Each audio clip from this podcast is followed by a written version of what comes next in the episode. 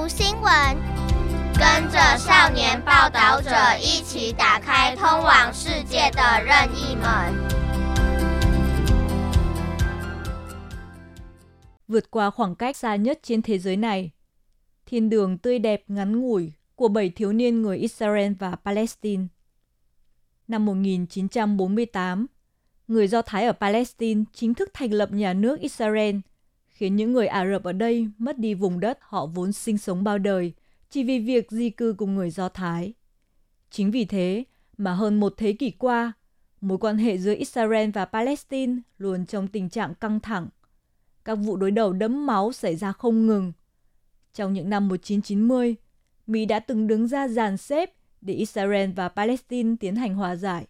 Nhưng không may là, dưới sự phản đối quyết liệt của cả hai bên, tiến trình hòa giải đã chấm dứt trong thất bại. Bộ phim tài liệu Promise do đạo diễn người Mỹ gốc Do Thái B.Z. Goldberg đã dành 3 năm với phương pháp gần như là thử nghiệm để bảy thiếu niên sống ở hai đầu của Jerusalem lớn lên trong thời kỳ mà hòa bình giữa Israel và Palestine gặp nhiều ảnh hưởng, vượt qua ranh giới trong cuộc sống, có cơ hội nhìn thấy và bước vào cuộc sống của nhau.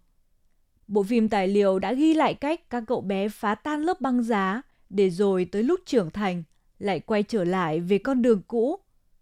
Thông qua góc nhìn của các cậu bé này nhằm thể hiện những mâu thuẫn, rắc rối trong lịch sử vô cùng phức tạp của Israel và Palestine. Phim tài liệu Thiên đường tươi đẹp Promise năm 2001 Mỹ, bộ phim tài liệu được đề cử giải Oscar năm 2002 cho phim tài liệu xuất sắc nhất. Đạo diễn B.Z. Goldberg là người Mỹ gốc Do Thái. Từ năm 1995 cho tới năm 1998, đã đi theo để quay lại cuộc sống thường nhật của bảy thiếu niên người Israel và Palestine. Đồng thời, thông qua việc phỏng vấn các cô bé và cậu bé này để làm nổi bật sự khác biệt quan điểm về lịch sử xung đột giữa Israel và Palestine. Bảy thiếu niên trong phim tài liệu sống ở Jerusalem, trại tị nạn DJ Refugee, khu định cư Settlement bờ tây sông Jordan. Khoảng cách giữa các điểm này không quá 20 phút đi ô tô. Cuộc sống của các em thiếu niên, các hoạt động cũng như những đoạn phỏng vấn hiện lên xuyên suốt bộ phim, giúp cho người xem có thể hiểu được những ảnh hưởng mà cuộc xung đột giữa Israel và Palestine gây ra cho những người dân nơi đây. Trong bộ phim tài liệu này, đạo diễn đã sắp xếp để hai cậu bé người Israel và một cậu bé người Palestine có thể gọi điện thoại nói chuyện, gặp mặt, cùng chơi với nhau trong một ngày. Sự trong sáng, ngây thơ và cách nói chuyện thẳng thắn của các em dường như đã xóa bỏ phần nào những hiểu lầm, khiến người xem nhìn thấy một tia hy vọng của việc hòa giải. Nhưng chỉ vài năm sau, khi đạo diễn phỏng vấn lại một lần nữa, thì các em đều đã quay trở về thế giới của mình, sống cuộc sống của riêng mình, và tình bạn ngắn ngủi được xây dựng ngày xưa cũng tan biến. Israel xây dựng nhà nước bằng vũ lực và sự trả thù của người Palestine. Ngày 14 tháng 5 năm 1948, dưới lời hiệu triệu của chủ nghĩa phục quốc Do Thái, Zionism, và với sự nỗ lực không ngừng trong 10 năm, cuối cùng thì người Do Thái cũng đã xây dựng được nhà nước Do Thái trong khu vực của Palestine. Tuy vậy, đối với những người Palestine gốc Ả Rập vốn đã sinh sống ở đó nhiều thế hệ, thì kế hoạch di cư này của người Do Thái đã khiến họ mất đi một lượng lớn đất đai. Không chỉ thế, Trước đó, các lực lượng vũ trang của chủ nghĩa phục quốc Do Thái đã can quét nhiều thị trấn và làng mạc của người Ả Rập để mở đường cho việc thành lập nhà nước Israel. Các nước Ả Rập mà đại diện là Ai Cập và Jordan ngay lập tức khai chiến ngay sau ngày nhà nước Israel thành lập. Đây là cuộc xung đột đầu tiên giữa Israel và Palestine. Israel đã đánh thắng Liên quân Ả Rập, từ đó tạo được chỗ đứng vững chắc giữa các nước Ả Rập đồng thời cũng làm trầm trọng thêm vấn đề người tị nạn Palestine. Căn cứ theo thống kê của Liên Hợp Quốc từ năm 1947 cho tới năm 1949, quãng thời gian sau khi lần xung đột đầu tiên kết thúc, có 750.000 người Palestine bị quân đội Israel trục xuất do chiến tranh và trở thành người tị nạn do chiến tranh. Việc thành lập nhà nước Israel trở thành thảm họa The Nakba cho người Palestine. Sau khi cuộc xung đột đầu tiên kết thúc, Israel kiểm soát 78% đất đai của Palestine. Sau đó, Israel còn tiếp tục chiếm đóng phía đông của Jerusalem, Gaza và bờ tây sông Jordan và hiện kiểm soát toàn bộ lãnh thổ Palestine cộng với bán đảo Sinai của Ai Cập và cao nguyên Golan của Syria. Mặc dù nghị quyết 242 của Hội đồng Bảo an Liên Hợp Quốc sau cuộc xung đột có yêu cầu Israel rút khỏi các khu vực đã đánh chiếm, nhưng Israel vẫn tiếp tục thiết lập khu định cư trong khu vực chiếm đóng được. Không gian sống của người Palestine bị thu hẹp không ngừng. Cuối cùng, năm 1987, đã nổ ra cuộc khởi nghĩa Palestine đầu tiên, First Intifada. Trong cuộc nổi dậy kéo dài 6 năm mà người dân Palestine tự phát chống lại quân đội Israel, tổ chức kháng chiến Hồi giáo Hamas đã ra đời, đóng vai trò quan trọng trong cuộc kháng chiến vũ trang của người Palestine chống lại Israel trong hơn một thập kỷ tới, bao gồm cả cuộc khủng hoảng quân sự nghiêm trọng nhất trong 50 năm qua giữa Israel và Hamas vào đầu tháng 10 năm 2023. Những từ được nhắc đến bên trên, ví dụ như thảm họa, dân Napa, người tị nạn Palestine, các khu định cư, settlement và cuộc nổi dậy đầu tiên của người Palestine không chỉ là những từ khóa trong lịch sử xung đột Israel-Palestine hiện đại, mà còn là bối cảnh sinh hoạt thường nhật của bảy thiếu niên người Israel và Palestine trong bộ phim tài liệu Thiên đường tươi đẹp Promise là những vấn đề mà đạo diễn muốn bàn đến thông qua cuộc sống của bảy em nhỏ này. Hành trình phá băng của các thiếu niên trong bối cảnh đàm phán hòa bình bị cản trở. Sau khi cho khán giả thấy xuất thân và cuộc sống vô cùng khác biệt của các cậu bé, cô bé cùng với quan điểm trước cuộc xung đột Israel-Palestine, đạo diễn đã can thiệp sâu hơn, chủ động kết nối hai cậu bé là anh em người Do Thái ở bờ Tây Jerusalem với cậu bé Palestine sống trong trại tị nạn, tạo cơ hội để các cậu bé có thể vượt qua vô vàn trở ngại, giao lưu trực tiếp với nhau. Trong lời giới thiệu ở đầu phim, đạo diễn có nhắc đến ông quay trở lại Jerusalem sau cuộc đàm phán hòa giải giữa Israel và Palestine bắt đầu quãng thời gian 3 năm ghi hình cuộc sống của bảy thiếu niên. Cuộc đàm phán hòa giải mà đạo diễn nhắc tới chính là cuộc đàm phán Madrid Conference năm 1991 do Mỹ đứng ra kêu gọi. Và sau đó, Hiệp định Hòa bình Oslo đã được ký kết dưới sự chứng kiến của nguyên Tổng thống Mỹ Bill Clinton, triển khai tiến trình hòa bình Oslo, tiến trình hòa bình do lãnh đạo của Israel và Palestine đích thân đàm phán. Tháng 9 năm 1993, đã ký kết tuyên bố nguyên tắc Hiệp định Oslo I. Hình ảnh của bắt tay lịch sử giữa cố thủ tướng Yitzhak Rabin của Israel và nhà lãnh đạo Palestine Yasser Arafat trên bãi cỏ của Nhà Trắng đã trở thành biểu tượng của tiến trình hòa bình. Hai bên đều hướng tới quyền tự trị của người Palestine và giải pháp hai nhà nước. Nhưng sau đó, những biến cố chính trị nội bộ của Israel, cố thủ tướng Yitzhak Rabin bị mưu sát vào năm 1996 cũng như sự phản đối từ các lực lượng cực đoan của cả hai bên đã khiến tiến trình hòa bình buộc phải dừng lại.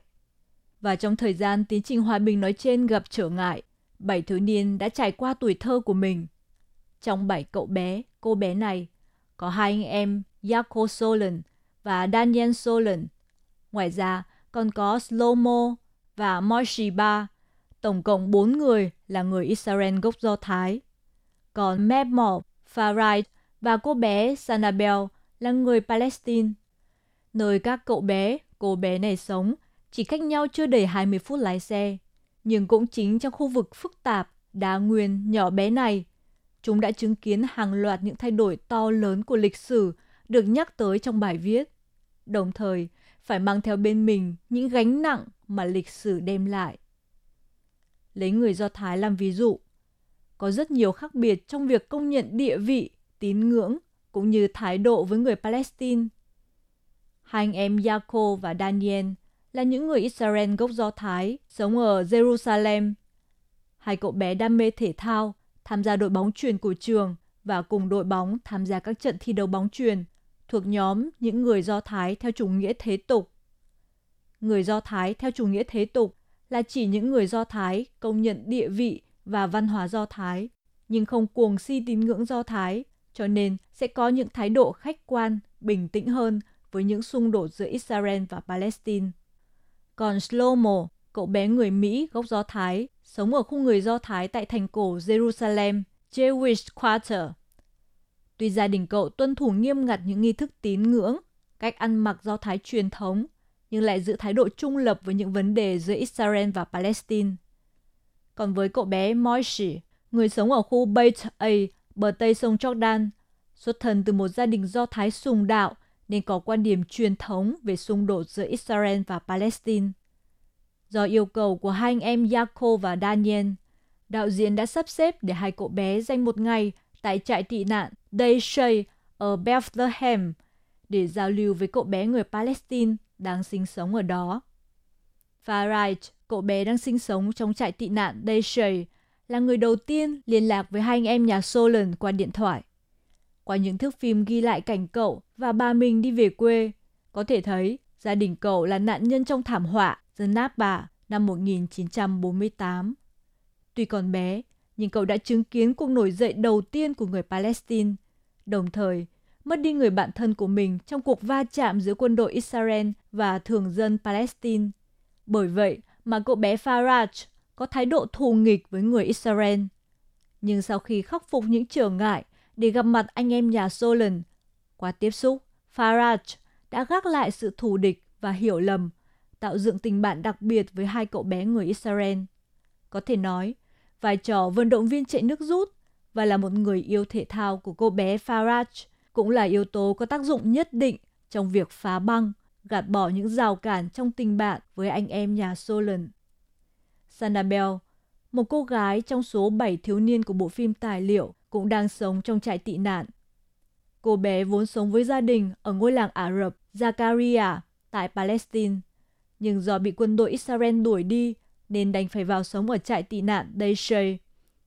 Bố của cô là một phóng viên, đồng thời cũng là một nhà lãnh đạo địa phương của tổ chức Mặt trận Nhân dân Giải phóng Palestine PFLP, trực thuộc Tổ chức Giải phóng Palestine PLO, đã bị bắt giam. Bộ phim tài liệu đã ghi lại cảnh gia đình cô bé tới nhà tù thăm người bố đang bị giam giữ, đồng thời được thông báo do bố cô bị liệt vào những nhân vật nguy hiểm nên bị kéo dài thời gian giam giữ. Bảy đứa trẻ, ba lập trường, tuổi thơ bị ảnh hưởng bởi những ký ức lịch sử của thế hệ trước. Trong bảy đứa trẻ của bộ phim tài liệu, Moshiba và Mebmob là hai đại diện rõ ràng nhất cho sự đối lập và xung đột giữa Israel và Palestine. Hai cậu bé chưa từng tiếp xúc với nhau, nhưng lại thù hằn nhau do đứng trên hai lập trường đối nghịch về ký ức lịch sử của cuộc xung đột giữa Israel và Palestine. Mebmob đang sống ở khu Muslim Quarter của Jerusalem. Có bố là chủ của một quán cà phê tại khu đó, đã có thể trích dẫn những câu thơ trong kinh Quran làm bằng chứng, chứng minh rằng Jerusalem là đất của người Ả Rập từ thời cổ đại và tin rằng người Do Thái nên trả lại Jerusalem cho người Ả Rập. Bên cạnh đó, cậu bé cũng tin rằng cư dân của các khu định cư settlement tổ chức kỷ niệm ngày giải phóng ở khu Hồi giáo của Jerusalem là một hành động khiêu khích và ủng hộ các tổ chức như Hamas và Hezbollah của Lebanon sử dụng vũ lực để đối đầu với Israel. Còn Moshiba, cậu bé xuất thân từ gia đình do Thái thành tín, thường chuẩn bị ngày Sabat cùng với em gái mình.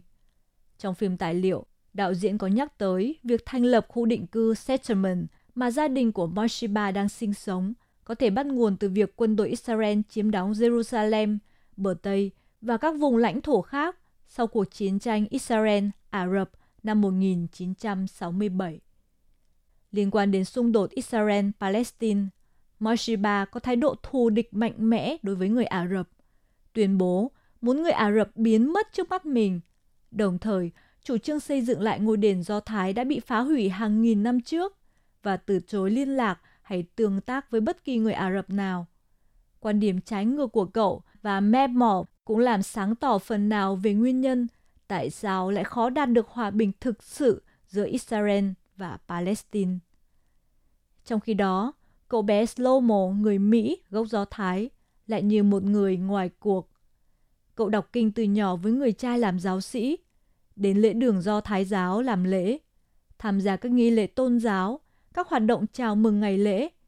Nhưng ngoài những điều đó ra, thì từng lời nói của cậu đều biểu thị lập trường trung lập với cuộc xung đột Israel-Palestine. Điểm nổi bật nhất trong bộ phim tài liệu này là đề cập đến vấn đề xung đột Israel-Palestine dưới góc nhìn của thanh thiếu niên. Đáng lẽ, những cậu bé, cô bé này phải lớn lên vô tư, được che chở. Nhưng tiếc thay, dấu vết lịch sử để lại những vết hằn rõ rệt trong cuộc sống của chúng. Trong môi trường như vậy, chúng bị buộc phải chịu ảnh hưởng và kế thừa những ký ức lịch sử từ thế hệ trước hay là thế hệ trước nữa, bị dẫn dắt, thậm chí bị buộc phải căm ghét và chiến đấu chống lại kẻ thù. Nếu đặt những gánh nặng lịch sử nặng nề này sang một bên, chúng chẳng phải chỉ là những đứa trẻ ngây thơ, hồn nhiên hay sao?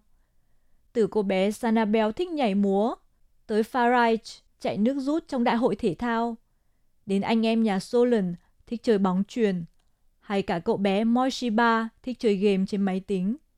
Chúng ta thấy những tâm hồn ngây thơ giữa cuộc sống bị xung đột bủa vây. Thậm chí, ngay cả lúc anh em nhà Solon bước vào trại tị nạn, tiếp xúc với Farage hay Sanabel, cùng chơi với nhau đến quên hết mọi chuyện. Chúng ta dường như rất khó để có thể nhận ra sự thù hằn trong lời nói của từng thiếu niên. Chơi đùa đã tạm thời xóa bỏ những hiểu lầm và sự thù địch, tạo ra cơ hội hiếm có để có thể tiếp xúc và hiểu lẫn nhau.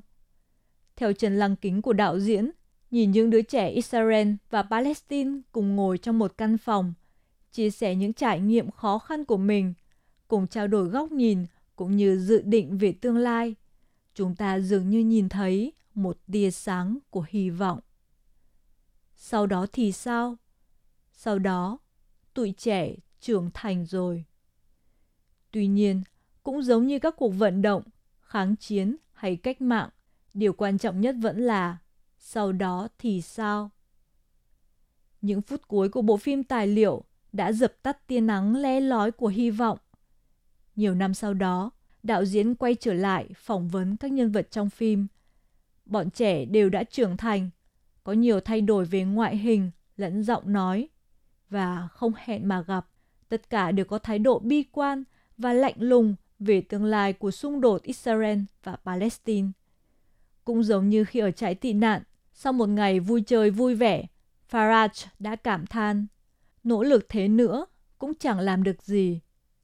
Đứng trước ân oán lịch sử, trước địa chính trị, trước những xung đột văn hóa, tín ngưỡng, thì tình bạn được thiết lập giữa trẻ em người Do Thái và Ả Rập, nói cho cùng, thì cũng chỉ là một mối quan hệ ngắn ngủi mà thôi. Sau gợn sóng nhỏ này, mọi người sẽ vẫn quay trở về thế giới của mình, sống một cuộc sống biệt lập với nhau.